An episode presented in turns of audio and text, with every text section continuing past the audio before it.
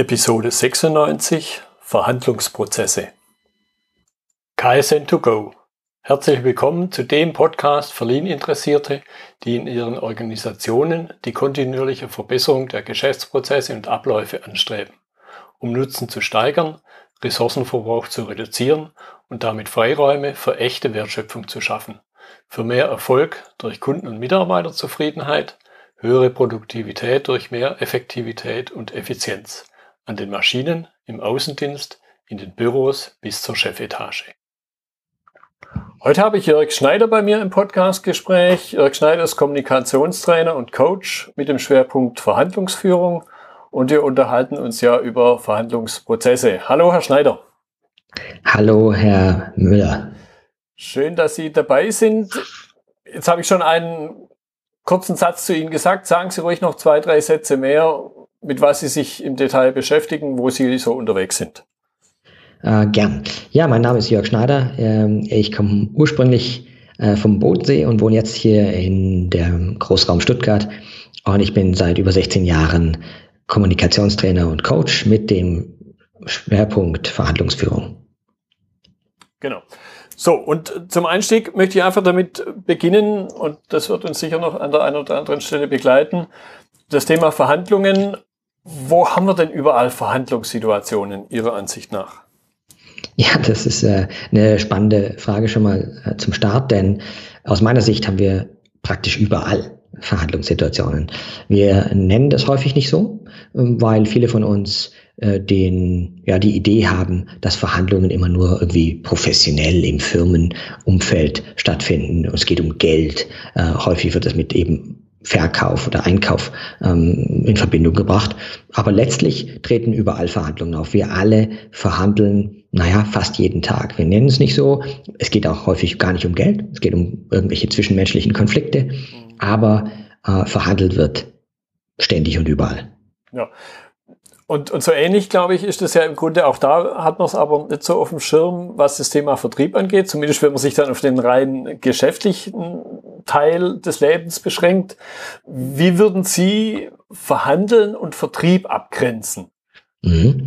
Äh, ja, auch wieder eine, eine, Frage, die, die ganz häufig kommt, denn ähm, für manche ist es quasi eins. Und das sehe ich natürlich ganz anders. Für meine Definition ist, ähm, Verkauf findet bis dahin statt, wo ein ja, potenzieller Käufer emotional dabei ist. Der sagt, mm, Herr Müller, also im Grunde bin ich bei Ihnen. Ich, ich möchte Ihre Dienstleistung oder Ihr Produkt äh, kaufen. Jetzt findet der Verhandlungsprozess statt, nämlich dann, wenn wir beide sagen, wie machen wir es denn jetzt, das Geschäft?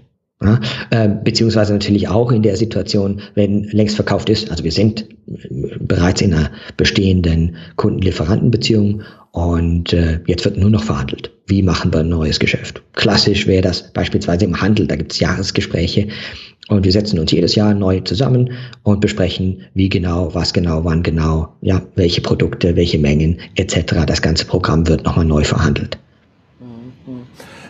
so wie ja Vertrieb alleine nicht funktioniert, das heißt, ich brauche immer zwei Seiten, jemand, der was verkauft und jemand, der was einkaufen möchte. So denke ich mal, ist auch beim Verhandeln. Und wenn wir jetzt wieder den, den geschäftlichen Aspekt in den Vordergrund setzen und Verhandlungstechnik dann auch mal an, anfangen anzureißen, macht es bei der Verhandlungstechnik einen Unterschied, ob ich jetzt Einkäufer bin oder der Verkäufer? Also auf einem ganz fundamentalen Level nicht wirklich. Ja, verhandeln ist verhandeln, das ist so ein bisschen wie verkaufen verkaufen ist. Ähm, letztlich auf einem ganz grundlegenden Level ist es völlig einerlei, ob ich auf der einen Seite sitze oder auf der anderen Seite. Was allerdings häufig passiert ist, ähm, dass mit der einen oder der anderen Rolle äh, sich das Thema Macht verschiebt. Und sobald sich das Thema Macht verschiebt, äh, wird das Einfluss haben auf das Gespräch, auf die Verhandlung. Dann ist ja auch so ein, so ein Thema, Verhandeln führt, glaube ich, ganz gern mal auch zu Konflikten, in dem Sinne von schon mal, dass man einfach unterschiedliche Ziele hat. Ja, absolut. Also äh, ich sehe es äh, sogar noch äh, einen Schritt weiter. Äh, ohne Konflikt keine Verhandlung. Ja? Also meine Definition von Konflikt ist da allerdings sehr abstrakt. Also ich mache ganz weit auf und sage, ein Konflikt, da treten zwei Parteien oder auch mehr, aber häufig sind es nur zwei. Das muss nicht unbedingt äh, zwei Personen sein, es können ganze Teams sein, zum Beispiel im Unternehmensumfeld. Und die sehen die Welt per Definition anders. Ja, also klassisch wäre es natürlich eben mit dem Einkäufer und dem Verkäufer als Beispiel. Ähm, logischerweise sieht der Einkäufer die Welt anders als der Verkäufer. Ja, und äh, aber es ist ganz, ganz wichtig äh, zu äh, unterscheiden. Also wir brauchen unbedingt zwingend einen Konflikt. Also wenn ich beispielsweise Ihnen etwas verkaufen möchte und sage, Herr Müller, äh, kostet 100 Euro und Sie sagen, super, wo muss ich unterschreiben? Mhm. Sehen Sie schon, wir haben keinen Konflikt, also keine Verhandlung. Erst wenn Sie sagen, ja, ich möchte aber nur 92, ja, Schneider geht nicht, dann müssen wir möglicherweise über weitere Variablen außerhalb des Preises nachdenken, wie wir das kompensieren können. Und möglicherweise mache ich Ihnen ein neues Angebot. Herr Müller, wenn Sie 500 Einheiten statt 200 äh, jetzt direkt kaufen, äh, komme ich Ihnen äh, von 100 auf 95 entgegen, was auch immer. Ja, nur so als Beispiel. Mhm. Ja, das möchte ich noch ein bisschen vertiefen. Mhm. Wie würden Sie sagen, grenzt sich jetzt das Thema Verhandeln vom Konflikt ab? Ich habe verstanden, ich brauche den Konflikt, damit ich überhaupt verhandeln muss und, und, und kann. Genau. Ähm, ja, also da, da, ich, es, wir sind zwei völlig unterschiedliche Kategorien. Ja, ich kann da nichts wirklich abgrenzen. Der, der Konflikt entsteht ähm, irgendwo im Vorfeld. Der ist entweder schon gegeben in dem Sinne, dass wenn wir jetzt wieder bei dem klassischen äh, Unternehmensfall bleiben, äh, Einkauf, Verkauf, dass der Einkäufer natürlich äh, die Maßgabe hat, äh, so günstig wie möglich beispielsweise einzukaufen oder an bestimmten Qualitätskriterien festgemacht äh, wird ähm, und, und gemessen wird. Dann. Und der Verkäufer möchte natürlich den, den besten möglichen Preis erzielen, den er rausbekommen äh, kann. Ähm, unter bestimmten Bedingungen, anderen Bedingungen. Also der Konflikt ist untrennbar verwoben mit der Verhandlung. Ähm, ja. Wenn man es ein bisschen mehr Richtung eben, mein, mein Thema geht es ja um Prozesse, wenn wir jetzt den, den Prozesscharakter und uns ein bisschen stärker anschauen beim Verhandeln, was, was sind so typische Schritte in einem Verhandlungsprozess? Ja, also ähm, da habe ich äh, einen ja, eigenen typischen, meine eigene typische Methode, eine, eine neun Schritte Methode. Ähm, das fängt bei so ganz, ganz grundlegenden Dingen an wie das Mindset, ja, ähm, des Verhandelnden, ähm, das äh, zum Teil große ähm, Auswirkungen hat. Also ich habe gerade jetzt ähm, wieder eine Anfrage von einem, von einem großen Konzern. Da äh, sagt der äh, entsprechende Einkaufsleiter in diesem Fall, äh, dass seine Leute einfach mit zu wenig Rückgrat, Zitat, äh, in die Verhandlungen gehen. Und in der Tat ist das etwas, was wir ganz häufig sehen. Ähm, die, äh, die Verhandlungsführer könnten deutlich äh, ambitionierter, deutlich härter in der Sache äh, verhandeln und deutlich bessere Ergebnisse damit erzielen, als sie es tun. Also das wäre so ein erster Schritt, ähm, das Thema Einstellung. Dann geht's über, über weitere Schritte wie äh, Zieldefinition, eine Agenda äh, klar machen.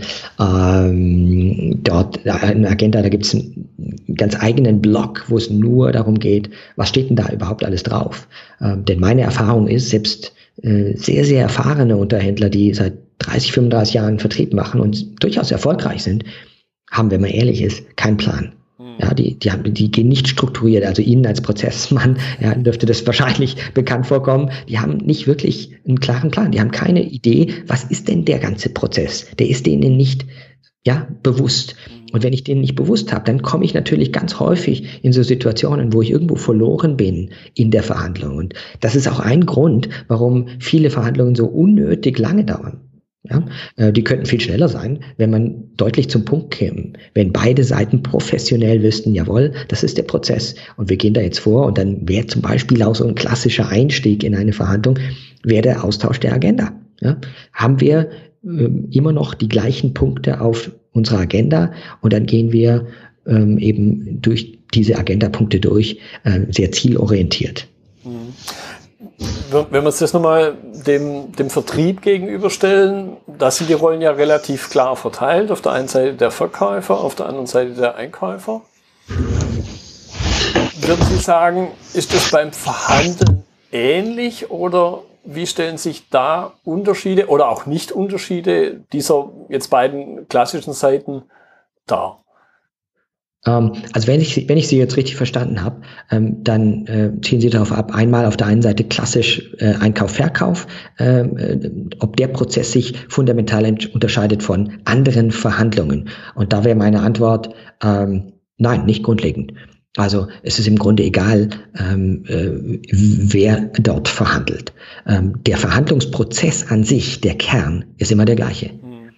Äh, dann gibt's natürlich Unterschiede, in welchem Genre, nenne ich das jetzt mal, wir uns bewegen. Sind wir in der Politik, äh, gewerkschaftliche Verhandlungen, äh, Gehaltsverhandlungen mit dem Chef, äh, sind wir im, in der, in, im internationalen äh, Bereich mit kulturellen Unterschieden möglicherweise. Da gibt's natürlich im High-End-Bereich jede Menge Unterschiede, ganz klar. Aber der Kern einer Verhandlung ist immer der gleiche und ist völlig wurscht. Das sind zwei Menschen äh, und das ist auch eine wichtige Grundvoraussetzung, dass wir das wie auch in anderen kommunikativen Situationen verstehen, da sitzt ein Mensch erstmal und der hat äh, eine bestimmte Rolle jetzt auszufüllen. Das nimmt so ein bisschen häufig die Spitze. Dann muss ich nicht, ähm, ja, beispielsweise der böse äh, Kapitalist versus der äh, Gewerkschaftsheini äh, in solchen Kategorien denken, sondern sehr einfach, ja, der, der hat jetzt eine Aufgabe und die Aufgabe versucht er so gut wie möglich zu lösen. Genauso wie nicht sauer sein muss, äh, wenn wenn der Einkäufer versucht, jetzt eben äh, nochmal äh, 20 Prozent mehr aus den Rippen zu schneiden. Ja? Das ist eine Aufgabe. Ja, klar. Jetzt möchte ich nochmal auf den, auf den Punkt Prozess zurückkommen. Sie hatten ja. jetzt gesagt, äh, im Vertrieb, also würde ich jetzt sagen, aus der Verkäufersicht raus, äh, existiert eher selten ein definierter Prozess, auch äh, selten ein definierter Verhandlungsprozess. Wie beurteilen Sie das jetzt, wenn man mal durch die Brille des Einkäufers sieht? Ist das da ähnlich oder haben die Einkäufer tendenziell eher einen Prozess vor Augen? Hm, das kommt aus meiner Erfahrung sehr auf den Einzelfall an. Äh, ich glaube, da gibt es ähnlich übrigens wie beim, beim Verkauf, ähm, da gibt es solche und solche. Ähm, also gibt es äh, hochstandardisierte Prozesse in, in manchen Unternehmen ähm, bis hin zu eben kein Plan, wenn man ehrlich ist. Okay. Gut, dieses, dieses kein Plan hat für mich jetzt aus, in meinen Augen eben auch wieder immer wieder was mit Wiederholbarkeit zu tun. Jetzt kann man sich ja. die Frage stellen, was nutzt mir die Wiederholbarkeit? Wenn wir das vielleicht noch ein bisschen vertiefen. Gerne, ja. Ähm, also es ist, ich glaube, da werden wir uns einig sein. Ähm, eine gewisse Wiederholbarkeit hat natürlich riesige Vorteile. Das fängt an mit äh, dem Thema Vorbereitung, was in meinen Seminaren beispielsweise ein ganz zentraler erster Block ist. Weil meine Erfahrung ist, dass die meisten äh, Menschen, egal unabhängig jetzt von ihren äh, spezifischen Situationen, sich viel zu wenig oder überhaupt, nicht vorbereiten. Klassische Ausreden sind, ich habe kein, hab keine Zeit. Ähm, und das ist häufig eine ganz, ganz äh, teure Ausrede, weil ähm, wie häufig, das kennen wir ja alle, ja, wir haben alle schon mal in der Schule einen Test geschrieben und wann waren wir entspannt, wenn wir gut geübt hatten, wenn wir gut äh, trainiert hatten, ja, also wenn wir uns gut vorbereitet hatten.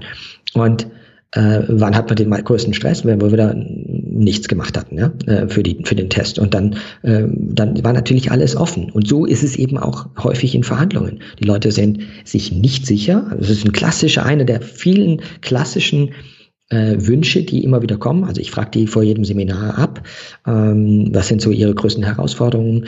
Äh, und da kommt das Thema Sicherheit. Ja, ich fühle mich nicht wirklich sicher. Ich, ich habe nicht den Eindruck, dass ich es eben im Griff habe. Also das ist durchaus selbst reflektiert, äh, die meisten Leute, dass sie, dass sie merken, äh, ja, da fehlt was. Äh, und das ist eben genau ein klar definierter Prozess, eine Idee, wie ich durch den gesamten Gesprächsprozess von A bis Z komme.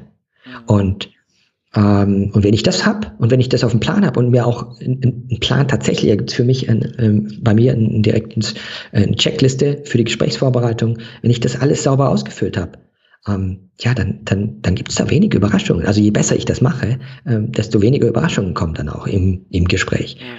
Ähm, ja, bis hin zu, wenn es um richtig viel Geld geht, dass man das eben tatsächlich schon vorspielt. Was kann alles kommen? Welche Fragen kommen, können kommen? Ähm, ja, auf was müssen wir vorbereitet sein? Ähm, das ist allemal besser wie in jedem Gespräch im Grunde, äh, als wenn ich dann so reinstolper. Ja, das Gleiche wäre ja auch beispielsweise in, einem, ähm, ähm, in einer Gehaltsverhandlung mit dem Chef. Ich möchte, ich möchte mehr Geld verdienen und die Frage kommt auch häufiger mal, ja, selbst in Inhouse-Seminaren bei, bei Unternehmen, äh, wie mache ich denn das? Ähm, also auch da zeigt es mir ja, die meisten Menschen haben nicht wirklich eine Idee, wie gehe ich denn da jetzt rein? Und auf was muss ich achten? Und mit was könnte der Chef kontern? Mit was kommt der? Ähm, ja, äh, ähnlich, gleiches Thema. Und dann sind sie ganz betrübt, wenn sie mit 0% rauskommen, weil, weil der Chef halt einfach besser vorbereitet war, weil er das nicht zum ersten Mal macht, im Gegensatz zu ihnen. Ja? ja da klang jetzt für mich äh, ein wieder mit Prozessen ganz zentral verbundener Aspekt äh, an, nämlich das Thema Routine und Übung. Das möchte ich noch ein bisschen vertiefen. Was würden Sie sagen, welche Rolle spielt Routine und Übung im Verhandlungsprozess und was mache ich mit meinem eigenen Verhalten? Mhm. Ähm, ja, also das ist natürlich ein Klassiker. Ich bin äh, nebenher nach wie vor noch sehr ambitionierter Amateur-Triathlet und da kann man das eben auch sehr schön sehen. Ähm, Im Sport, ähm, da ist jedem völlig klar, dass es nur über Übung geht. Ja? Mhm. Übung, Übung, Übung, Training, Training, Training, Routine. Je mehr Routine ich habe, desto besser. Ja, beim Fußballspiel wäre es noch eindeutiger, da, muss, da macht es auch einen Unterschied neben dem reinen Training, wie oft ich tatsächlich spiele, weil jedem klar ist, ähm, so ein Spiel ist nochmal eine andere Art von Routine. Ja, vor Publikum zu spielen, äh, mit dem Druck, ähm, das ist nochmal was anderes. Ja? Den Elfer im Training reinzuballern, ist eine ganz andere Nummer als dann äh, in der 90. Minute im äh, Champions League-Spiel. Ja? Das ist, äh, das muss einem klar sein und das gilt im Grunde für alles. Ähm, was in der äh, in der, in der Fachsprache gerade ähm, sehr aktuell diskutiert wird, ist das Thema Deliberate Practice. Also nicht nur jetzt im Sinne von, aha, ja, jetzt habe ich wieder äh, verhandelt, hm, jetzt habe ich ja wieder mehr Übung bekommen, sondern tatsächlich dieses sehr zielgerichtete daran, dieses reflektierte daran, dass man auch muss ja gar nicht unbedingt in, in einem meiner Seminare sein, aber dass man für sich eine Routine auch ähm, für sich definiert. Wie gehe ich beispielsweise nach einer Verhandlung damit um? Das ist übrigens ein Grund auch, warum ich, wenn es irgendwie geht und wenn es um tatsächlich ernsthaft viel Geld geht, ich immer empfehle, nicht alleine da zu sitzen. Dann hat man die Chance, sich gegenseitig auch nochmal ein Feedback zu geben. Alleine ist eben schwierig, eine Verhandlung zu führen auf der einen Seite, schon eine sehr komplexe Aufgabe. Stress. Und auf der anderen Seite noch irgendwie das Äffchen auf, dem, auf der Schulter sitzen zu haben und, äh, äh, und zu, äh, sich selber zu reflektieren, um dann hinterher zu schauen, wo lief's denn schief? Wo wäre denn möglicherweise mehr drin gewesen? Welche Signale habe ich nicht erkannt? Punkt, Punkt, Punkt. Mhm. Ja, finde ich einen interessanten Aspekt. Das möchte ich auch noch ein bisschen vertiefen im Sinne von, was kann ich tun, um die eigene Verhandlungskompetenz und damit ja auch die Position zu, zu stärken. Also ähm, das Einfachste, äh, was jetzt auch erstmal gar nicht, gar nicht viel Aufwand ist und auch nichts kostet, wäre, sich gewahr zu werden, dass ich wahrscheinlich jeden Tag irgendwo eine kleine Verhandlungssituation habe. Ja, da läuft irgendwas schief in einem Restaurant. Und statt jetzt zu jammern und sagen, hey, nee, ne, jetzt bin ich nicht, ähm, da gehe ich nie wieder hin, könnte man einfach mal auf die Idee kommen, Mensch, vielleicht ist ja, kann ich das als Verhandlungssituation, als kleine Übungsspielwiese nutzen. Ja? Mal gucken, ob vielleicht ähm, die vier Espresso für uns alle jetzt einfach aufs Haus gehen können. Und sie werden erstaunt sein, wie häufig das eben einfach dann geht. Nur weil ich es mal, ja, da fängt schon ein, so ein kleiner Schritt in Richtung, wo gibt es Möglichkeiten, so Fingerübungen zu machen. Zu Hause ähm, kommt man vielleicht ein bisschen spät nach Hause und die Ehefrau ähm, ist etwas ungehalten. Wie gehe ich damit um? Kommt, kommt, mach mal die, die Standardnummer, ein Argument gibt es andere und der Abend ist gelaufen oder gehen wir auf eine andere Spielwiese und verhandeln. Ähm, ja, da muss man eben zuhören, Fragen stellen und möglicherweise der anderen Seite mal etwas geben, was sie haben will, um sich das zurückzuholen, was man selber haben möchte. Ja, das ist ja das grundlegende, die grundlegende Idee einer Verhandlung. Kommt ja im Deutschen auch von ja, Verhandlung, von Handeln eben, von Geben und Nehmen, dem Austausch von äh, Werten. Ja. Jetzt hatten Sie es schon angedeutet, ein, zumindest habe ich so rausgehört, ein zentraler Fehler ist eben überhaupt unvorbereitet zu sein mhm. oder keinen Prozess zu haben, sich das mal nicht klar gemacht zu haben. Was sind denn Ihrer Ansicht nach noch so weitere typische Fehler in Verhandlungen? Mhm. Ähm, ich würde Ganz gerne, Herr Müller. Ich, ich, die Frage, äh, ja. drei Sekunden nach hinten, ähm, weil wir sind noch nicht wirklich, also da gibt's natürlich jetzt außer diesem reinen, das war ja nur der Einstieg, ja. Selbstverständlich äh, kann man da noch deutlich mehr machen. Also bei mir gibt's zum Beispiel, das ist noch nicht ganz fertig, aber demnächst gibt's einen, einen Online-Selbstlernkurs, äh, wo man sagt, da gibt's mit Videos, mit, mit Unterrichtsmaterialien, wo man einfach tatsächlich sehr viel stärker zielgerichtet auch üben kann äh, und sich äh, zum Beispiel gerade das Thema Vorbereitung, auch, auch strukturierte Vorbereitung üben kann. Und natürlich ist Highest End ist, äh, ist tatsächlich ein Seminar, nämlich es dann zu tun, weil ähm, wie beim ja, Triathlon auch, wie bei im Grunde jeder Kunst, ähm, geht natürlich nichts um das Tun. Ja, also ich muss in den Pool springen und schwimmen. Ansonsten, ich kann noch so viele Bücher lesen ähm, über Schwimmen, da werde ich nicht schneller. Ja. Und genauso ist es mit, mit diesem Thema eben auch. Und einfach davon auszugehen, dass ich es ja bereits tue, das ist eben, das kann ein großer Hindernisgrund sein äh, für, ein, für ein Fortkommen. Ja? Wenn ich einfach davon ausgehe, ja, ich mache es ja schon, ähm, kann schon alles, weiß schon alles. Ähm, da auch wieder die, die Analogie zum Sport. Wer trainiert am meisten? Die Amateure in der Kreisklasse oder die beim FC Bayern. Ja, also das ist völlig klar. Äh, beim Sport ist es völlig offensichtlich, dass die Besten eben auch am meisten tun dafür. Die sind nicht, klar gibt's da was wie Talent. Natürlich fällt es dem einen leichter als dem anderen, aber in großer Linie wird Talent maßlos überschätzt und das Tun, das Üben, äh, insbesondere Deliberate Practice, also dieses zielgerichtete Üben, ähm, macht den Unterschied schlechthin. Und natürlich würde auch im, im Spitzensport keiner auf die Idee kommen, das ohne einen externen Coach zu machen. Ohne die Reflexion von außen, jemanden, der mal Beispiel Schwimmen, mir auf meinen Kraulzug schaut und sagt, du hier eine Kleinigkeit, da eine Kleinigkeit, Jörg, dann wirst du leichter und schneller und kommst entspannter aus dem Wasser fürs Radfahren und, Laufen. Mhm. Ja. Oder eben dieser Aspekt, den Sie vorhin genannt haben, als, also das, das Minimum zu zweit irgendwo reinzugehen und dann hinterher zu reflektieren, weil der andere einen ja hoffentlich ein bisschen besser beobachtet hat, wie man sich selber beobachten kann. Absolut, aber äh, wenn Sie schon ansprechen, Herr Müller, das ist auch nochmal ein ganz wichtiger Aspekt, ähm, ist natürlich nochmal ein anderer ähm, äh, ein Unterschied, ob das jetzt nicht urteilend gemeint, aber ob das ein Amateur macht ja. Oder ein Profi, ist auch klar. Ja? Also ähm, ich habe Tausende und Abertausende von Verhandlungssituationen analysiert. Ähm, nicht, weil ich so toll bin, äh, werde ich da wahrscheinlich einen anderen Blick drauf haben, aber äh, eben, weil ich so oft gemacht habe. Das ist immer wieder bei diesen Routineübungen. Ja? Wenn man etwas so oft gemacht hat, dann achtet man einfach anders darauf, auf was wurde denn jetzt gerade gesagt, wie wurde es gesagt, was wurde nicht gesagt, Körperspracheaspekte, sind viele, ist eben eine komplexe Geschichte.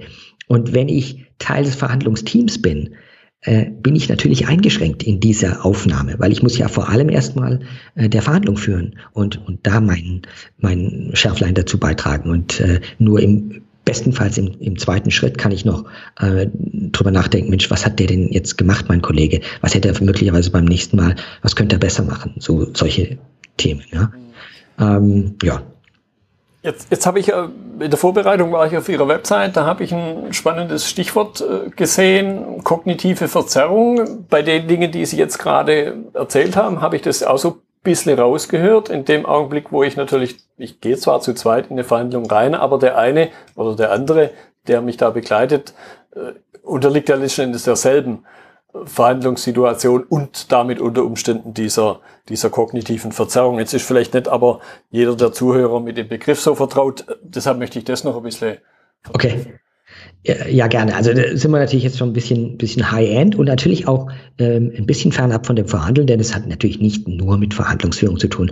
Äh, diese sogenannten kognitiven Verzerrungen und denen unterliegen wir allen. Äh, wir alle sind eben in Anführungsstrichen jetzt nur Menschen. Ja, wir haben wir haben Filter, da kommt schon lange nicht alles an. Äh, das sehe ich in praktisch jeder Analyse von einer Verhandlungssituation. Wenn wir uns das Video anschauen, dann sehen wir, dann schütteln die Leute den, den Kopf. Das sagt, wieso habe ich denn das nicht gesehen? Da, da, da war doch völlig klar, äh, dass da mehr gegangen wäre an der Stelle oder dass ich hätte hier so und so machen müssen. Aber ich habe es halt nicht mitbekommen. Wir sind Menschen, ja. Und deswegen auch nochmal äh, ganz klar der Hinweis, wenn es geht, eben nicht alleine, sondern zu zweit, vielleicht kriegt ja der Kollege mit, weil der einen anderen Blick auf die Sache hat, ja. Also wir nehmen, wir nehmen schon mal unterschiedlich wahr. Dann dichten wir teilweise Dinge dazu. Die wurden so nie gesagt. Ja. Ähm, das ist dann das Gegenteil davon. Und wir haben einfach eine sehr, sehr beschränkte menschliche Wahrnehmung. Da sind so viele Informationen, die auf uns einprasseln. Wir können die gar nicht alle wahrnehmen und verarbeiten. Klassisches Beispiel ist, äh, das habe ich auch in dem einen Blogpost. Am besten, das wäre auch mein Verweis, am besten äh, verhandlung.org, ja, verhandlung.org, äh, da auf den Blog zu gehen und sich die drei sind ähm, Blogposts mal anzuschauen. Äh, klassischer äh, Beispiel, das wir alle kennen, wahrscheinlich schon mal als Kind gemacht, äh, ist Stille Post. Ja, sind beispielsweise 16 Leute um den Tisch und äh, jemand fängt an, eine kleine Geschichte zu erzählen und äh, erzählt die weiter und weiter und weiter und beim 16. kommt eine Geschichte an, wo sie alle sich schlapp lachen, weil sie sagen, die haben, das hat nichts mehr mit dem ursprünglichen zu tun. Das ist äh, diese äh, diese kognitive Verzerrung in, in, in, in Reinform. Und äh, wenn wir einen Schritt weiter gehen, äh, Gibt es übrigens auch eine Liste schön auf Wikipedia zu allen möglichen kognitiven Verzerrungen, die es da gibt. Ja, ähm, da gibt es äh, Themen wie äh, ein Klassiker mal zu nennen, Ankerheuristik. Ja, also beispielsweise, wenn ich jetzt nehmen wir mal den, das Beispiel von vorher, Herr Müller, ich hab, bin mit den 100 Euro ins Rennen gegangen. Ich habe meinen Vorschlag gemacht. Äh, Produkt X mit bestimmten Bedingungen dran. 100 Euro. Und jetzt ist es so, Sie hatten möglicherweise vielleicht gedacht, so eher an 70, vielleicht 75. Und die Chance, dass Sie jemals 70 bekommen, ist jetzt schon quasi gegen Null. Außer ihre Machtfülle wäre dermaßen ähm, stark, dass sie sagen, wir es diktieren können quasi. Aber die 100 hat jetzt ein, ein, eine Wirkung hinterlassen. Ich habe jetzt den Claim abgesteckt. Meine 100 sind da draußen. Und von denen psychologisch wegzukommen ist viel, viel schwieriger, als jetzt, wenn Sie, mal angenommen, die 70 äh, zuerst in den Ring geworfen hätten. Und das ist so ein Klassiker, ja. Man kennt es auch im Verkauf, so beim Cross-Selling, Upselling. Ähm, jetzt hat jemand Schuhe gekauft, die waren sehr teuer, äh, und jetzt werden dann noch schnell mal Schuhcreme oder Schuhspanner dazu verkauft. Äh, warum? Naja, weil im Vergleich zu den 1000 Euro Schuhen die 30 Euro halt nicht so wirklich viel erscheinen. Ja, aber im, im Unternehmenskontext das gleiche Thema. Da wurde jetzt eine eine, eine Trumpf-Lasermaschine für, was weiß ich, zwei, drei Millionen verkauft. Und jetzt ist der Wartungsvertrag für läppische 50.000 ist natürlich im Vergleich ein Klacks. Das sind aber immer noch 50.000 Euro, das ist eine Menge Kohle. Ja? Aber prozentual gesehen, das ist eben das, was bei uns im Gehirn abgeht, ist das eben nur noch ein, ein kleiner, kleiner Randnotiz. Jetzt möchte ich zum Abschluss noch, noch einen Punkt, äh, das haben Sie zum Teil schon angedeutet, nämlich die Frage bearbeiten, wie lerne ich jetzt gutes Verhandeln? Sie hatten mhm. den, ganz am Anfang den Aspekt äh, Mindset genannt. Was für ein Mindset brauche ich dazu? Also ähm, gut, gehen wir erstmal auf den, äh, das äh, Thema Mindset nochmal ein. Ähm, da hatte ich auch schon mal was dazu gesagt. Also grundsätzlich ist es äh, vernünftig, sich vor Augen zu führen. Erstens, das ist eine Verhandlung. Da wird jetzt gegeben und genommen. Mhm. In einem Austausch, äh, der davon abhängt, wie ich die Dinge bewerte und wie mein Gegenüber die Dinge bewertet. Da gibt es kein richtig und falsch. Wir haben alle unterschiedliche Preis- und Wertvorstellungen. Deswegen können wir überhaupt verhandeln. Deswegen ist auch ein Rabatt, wenn wir nur über Euros, über Geld reden, so langweilig, weil die 100 Euro sind genau die gleichen für Sie wie für mich. Aber wie ich Dinge vielleicht auch teilweise ganz, ganz fern von, von jeglicher monetärer Betrachtung, wie Status, wie Macht, ähm, möglicherweise ich anders bewerte als Sie und daraus sich Möglichkeiten ergeben, weil sie bestimmte Dinge mir geben können, die sie nicht viel kosten, aber für mich einen Wert haben. Nehmen wir das Beispiel äh, Restaurant, was wir vorher hatten. Dieses konkrete Beispiel kam tatsächlich mal vor in einem meiner Seminare, werde ich nicht vergessen, war ganz witzig, ähm, weil ähm, das war an einem Montag und irgendwie war es kalt in unserem Seminarraum. Und wir hatten eine kleine ja, äh, eine Idee, wir könnten doch da jetzt draus eine kleine Verhandlung machen. Also, jemand hat sich von den Teilnehmern ähm, bereit erklärt und rauskam, sie hat sehr unspezifisch, das ist übrigens auch schon wieder ein, ein glaube ich, ein kleiner Diamant, sehr unspezifische Forderungen gestellt, hat einfach gesagt, ach, wir sind unzufrieden, so das Typische eben. Was kriegen wir denn jetzt? Und jetzt hat natürlich die Gegenseite definiert, was toll ist. Und die hat gesagt, ach ja, so ein kleines Schokolädchen äh, müsste reichen.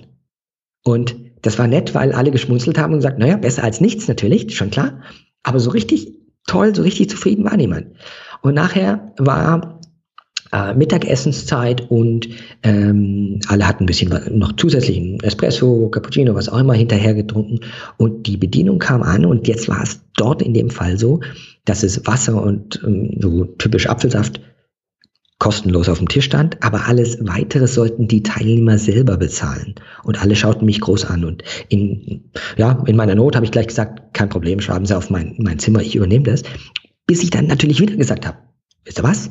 Jetzt ist doch die Chance. Wer ist der Nächste? Und natürlich haben wir die 21,40 Euro ähm, wegstrukturiert, indem wir einfach äh, einen Vorschlag gemacht haben. Ja, und und das ist so klassisch. Ähm, also das ist äh, in der Tat etwas Mindset-mäßig, dass ich rausgehe. Mensch, wie sieht es aus? Für die andere Seite ist es ein bisschen heißes Wasser und ein bisschen Espresso-Pulver. Für uns sind es 21,40 Euro. Das ist der Unterschied, ja. Preis und Wert.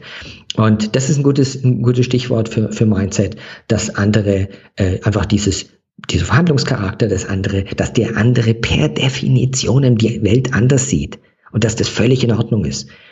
Und, äh, und da ist, glaub, ist man, glaube ich, schon mal ganz gut aufgestellt, so als, ja, in, in aller Kürze jetzt hier im, im Podcast.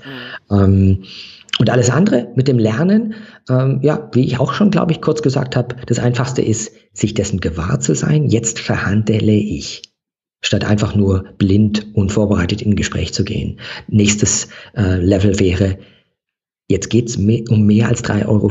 Also wenn es um nichts geht, bereite ich mich auch nicht vor. Ja, da gehe ich einfach rein und schaue, was, was ja. Ähm, aber wenn es um jetzt ein bisschen mehr geht, also beispielsweise auch mal weg vom klassisch äh, unternehmerischen, jemand privat kauft sich eine Couch, kauft sich eine Küche, kauft sich ein Auto, kauft sich ein Haus. Die Leute, ja, bei all diesen Dingen würde sich ganz locker nur mit dieser einen Verhandlung ein Seminar bei mir lohnen. Das, ja klar, weil das ja. haben sie ganz schnell wieder raus. Ja, ähm, wenn man weiß, wie viel bei Möbeln gespart wird, wie viel Spanne da drauf ist, ähm, da geht unglaublich viel. Und wenn ich da vorbereitet reingehe und genau weiß, was ich haben will, dann ist eben ein deutlich besserer Preis und die Anlieferung und der Aufbau und alles drin, möglicherweise. Ja? Ähm, und dann habe ich ganz schnell die Kosten wieder raus und das ist ja nur eine Verhandlung. Das mache ich Übung, da sind wir wieder bei Routine und Übung, das mache ich ein paar Mal und beweise mir ja, oh, das geht, das funktioniert. Ich bin besser geworden und werde möglicherweise noch ein Stück, Stück ambitionierter und ambitionierter. Das ist immer wieder beim Mindset. Ruhig mal ein bisschen ambitionierter sein, ruhig ein bisschen forscher sein in den meisten Fällen geht mehr. Das ähm, sagt die Forschung auch dazu de, zu dem Thema. Äh, die Leute, die sehr, sehr strukturiert und sehr, sehr ambitioniert reingehen, hohe Ziele setzen, kommen regelmäßig mit den besseren Ergebnissen raus. Ja, genau. Gut, das, glaube ich, schließt den, den Bogen ganz nett und, und da mache ich jetzt, oder da kam mir jetzt gerade ein Gedanke, im Grunde ist das äh, jetzt in dem Umfeld, wo ich mich bewege, nämlich bei der Verbesserung von Prozessen ist das genau das Gleiche. Je klarer ich vor Augen habe, was ich eigentlich erreichen will, so im Sinne von Ziel auch oder vielleicht noch ein bisschen drüber raus Richtung Vision, desto eher werde ich irgendwas erreichen. Wenn ich natürlich nur vielleicht danach suche, wobei das ist nicht bloß nur, das ist schon mal ein ganz guter erster Schritt, nämlich nur versuche, Verschwendungen zu vermeiden.